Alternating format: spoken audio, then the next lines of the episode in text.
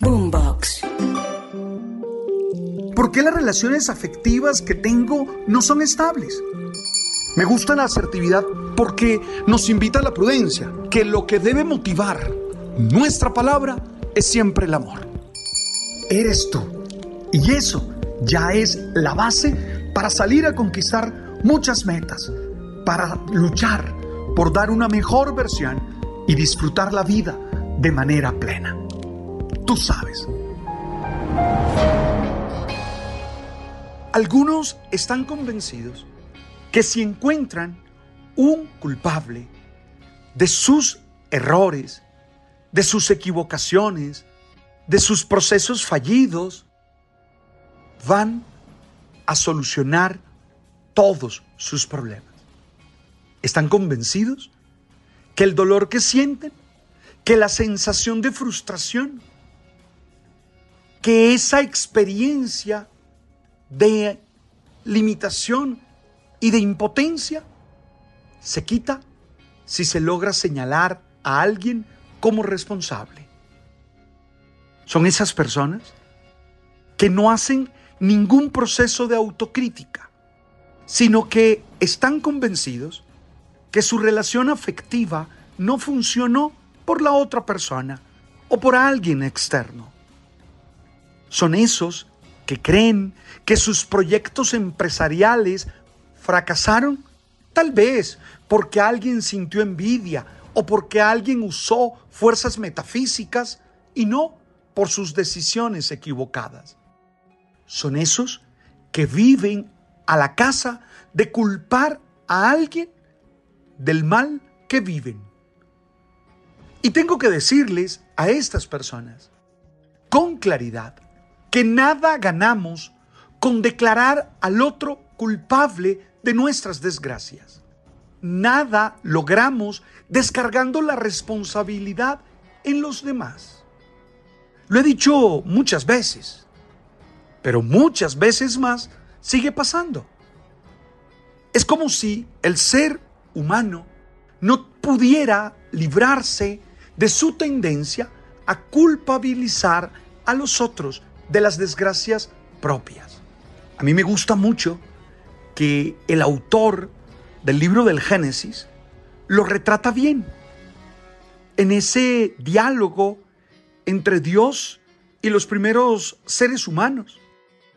¿Te acuerdas cuando pregunta a Adán por la desobediencia, por la caída? ¿Qué hace este?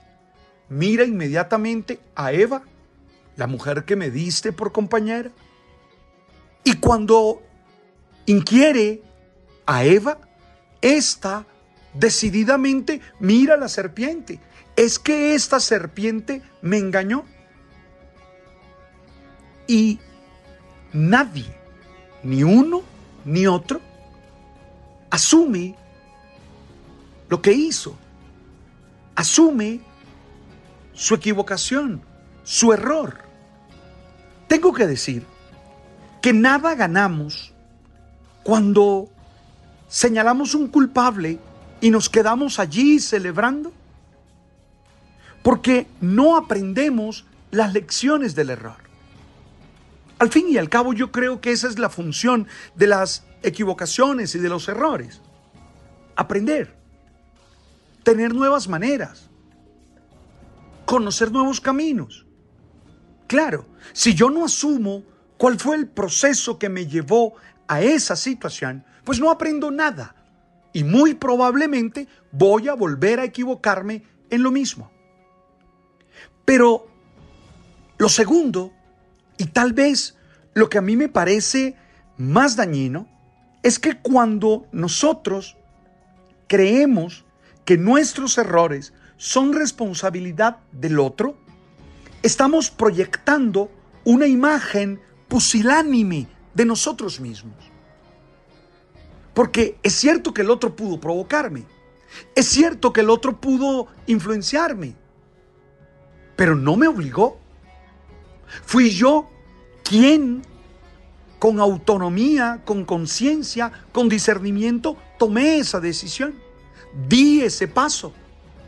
Por lo tanto, sin quitarle la responsabilidad que el otro tenga, yo tengo que asumir que soy el dueño de mi vida, que soy el que dirige mi proyecto existencial y que soy el responsable de lo que hago y que por lo tanto tengo que asumir las consecuencias de ello.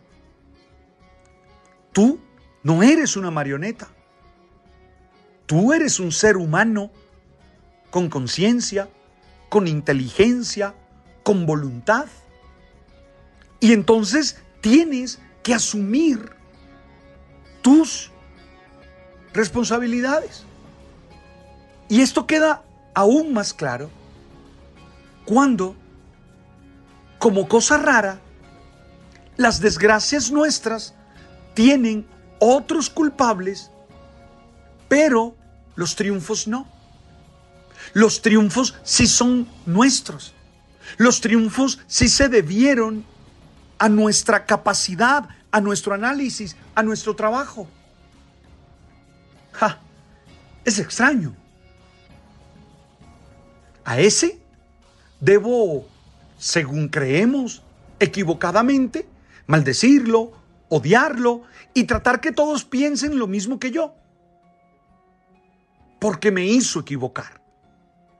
Ah, pero cuando se trata de un triunfo, ese aplauso, ese piropo, ese reconocimiento